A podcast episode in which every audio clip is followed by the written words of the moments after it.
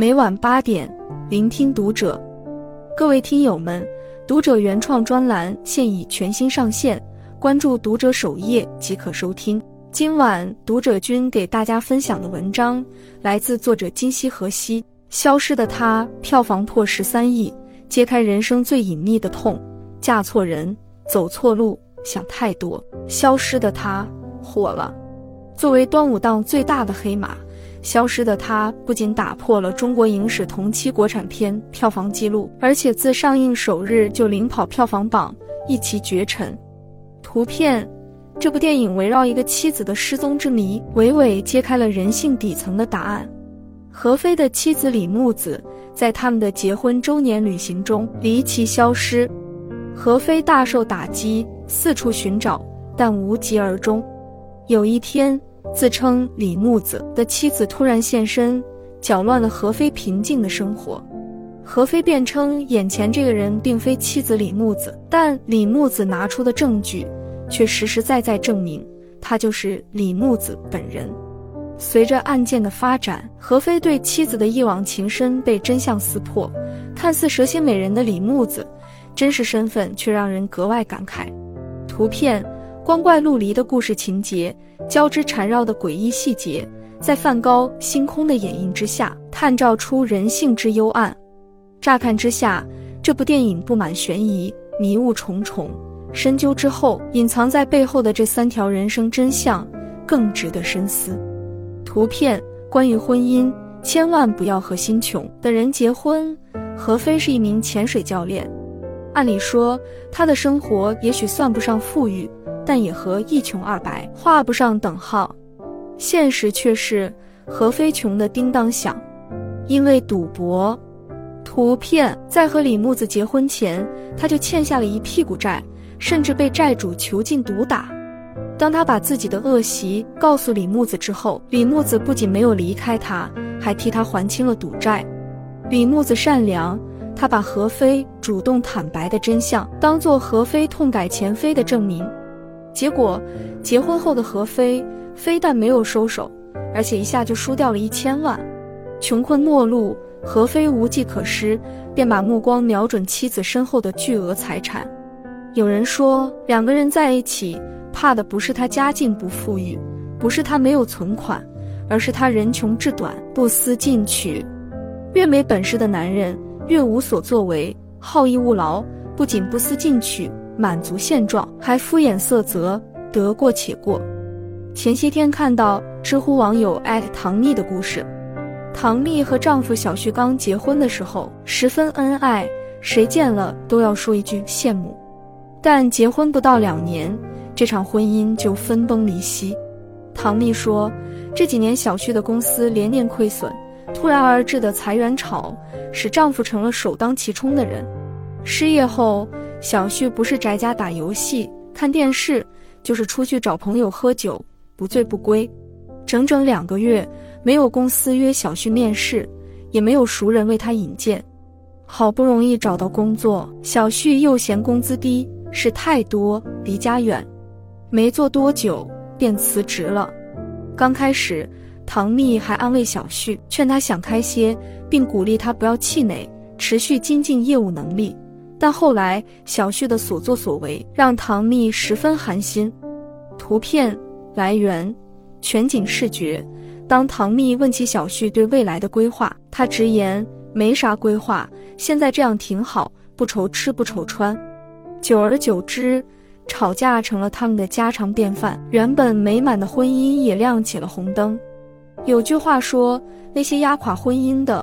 往往不是什么轰轰烈烈的大事，而是一些看起来不值一提，却足够让人心寒、崩溃乃至绝望的小事。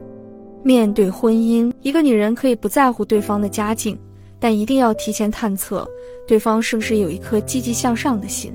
没钱会受苦一阵子，但如果一个男人心穷志短，可能会苦一生。图片关于认知，所有的捷径其实都布满陷阱。何非和李木子的相遇一开始就是一场阴谋，穷小子何非为了接近富家女李木子，精心设计了一场车祸，并在经历大难不死之后，何非故意制造命中注定的假象，牢牢牵制住李木子的心。但这道光的背面却布满了黑色陷阱。何飞的终极目的不是和李木子双宿双飞、天长地久，而是依靠李木子摆脱讨债人的围追堵截，保命求生。但李木子是真正深爱何飞的。图片：二人交往时，李木子给何飞发他画的何飞自画像，寓意自己真心爱他。但手机对面的何飞却草草瞟了一眼，连原图都懒得点开。双方在感情博弈中，何非全程扮演着丈夫的角色，把爱演绎得入木三分。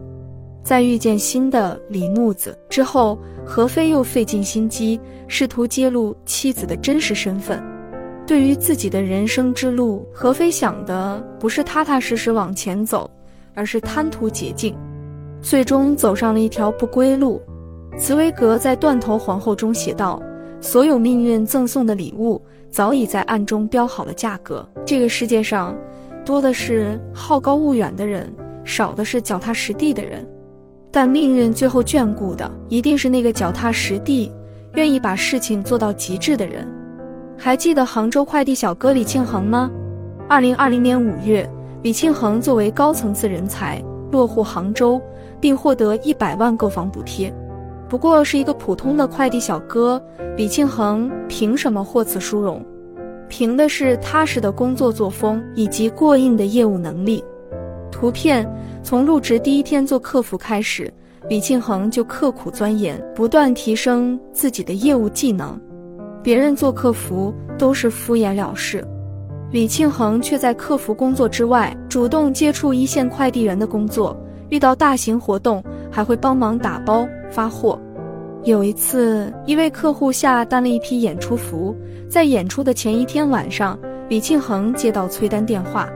接到电话以后，他就马不停蹄地跑到转运中心，花了一个多小时，在上千件快递中找到了那个包裹，然后联系第三方货运站将包裹空运至重庆。航班起飞以后，他又联系了重庆转运中心的工作人员，拜托对方尽快送达。原本需要两天时间转运的包裹，在当晚就交到了客户手中。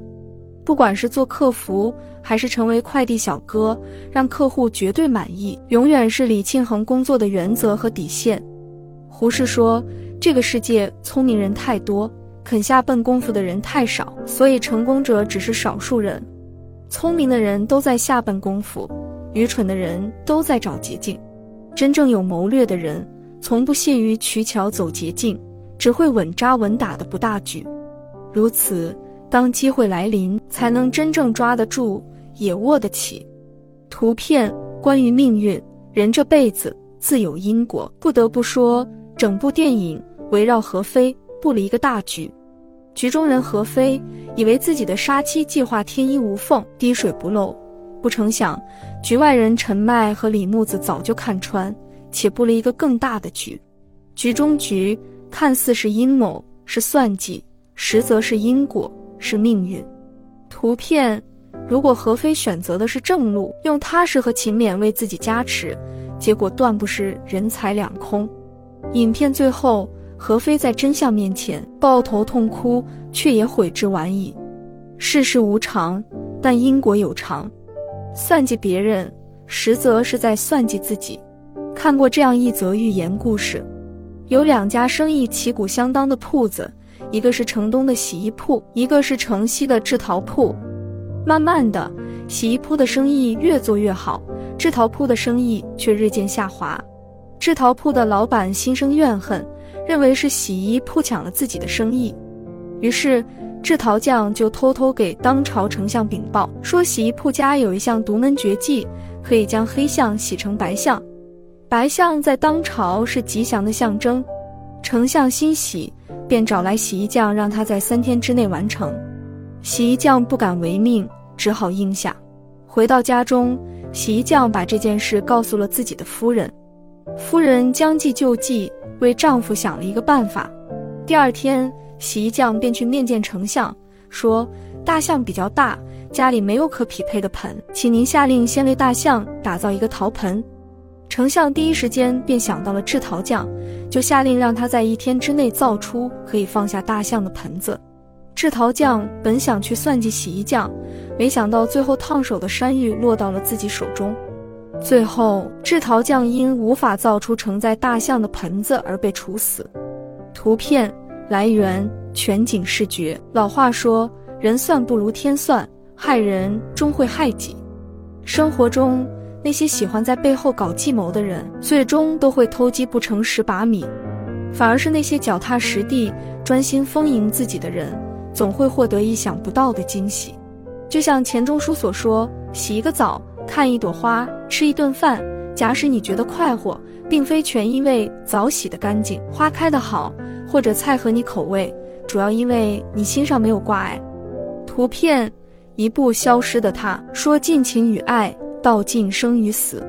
每个人都渴望自己的生活如花般绽放，一帆风顺，却不想在历尽千帆后，发现人生其实布满了荒凉，人心更如深渊般不可预测。